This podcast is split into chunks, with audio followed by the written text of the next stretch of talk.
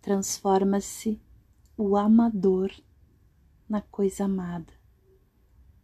Luiz de Camões. Transforma-se o amador na coisa amada por virtude do muito imaginar. Não tenho logo mais que desejar, pois em mim tenho a parte desejada. Se nela está minha alma transformada, que mais deseja o corpo de alcançar? Em si somente pode descansar, pois consigo tal alma está liada. Mas esta linda e pura semideia, que, como o acidente em seu sujeito, assim com a alma minha se conforma.